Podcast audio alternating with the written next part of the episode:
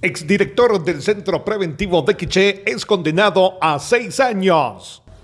Macario Heriberto Escobar Ramos, de 53 años, exdirector del Centro Preventivo para Varones de Santa Cruz del Quiché, es condenado a seis años de prisión inconmutables por el delito de extorsión. La condena tendrá que pasarla en el centro carcelario Tecantel Quetzaltenango.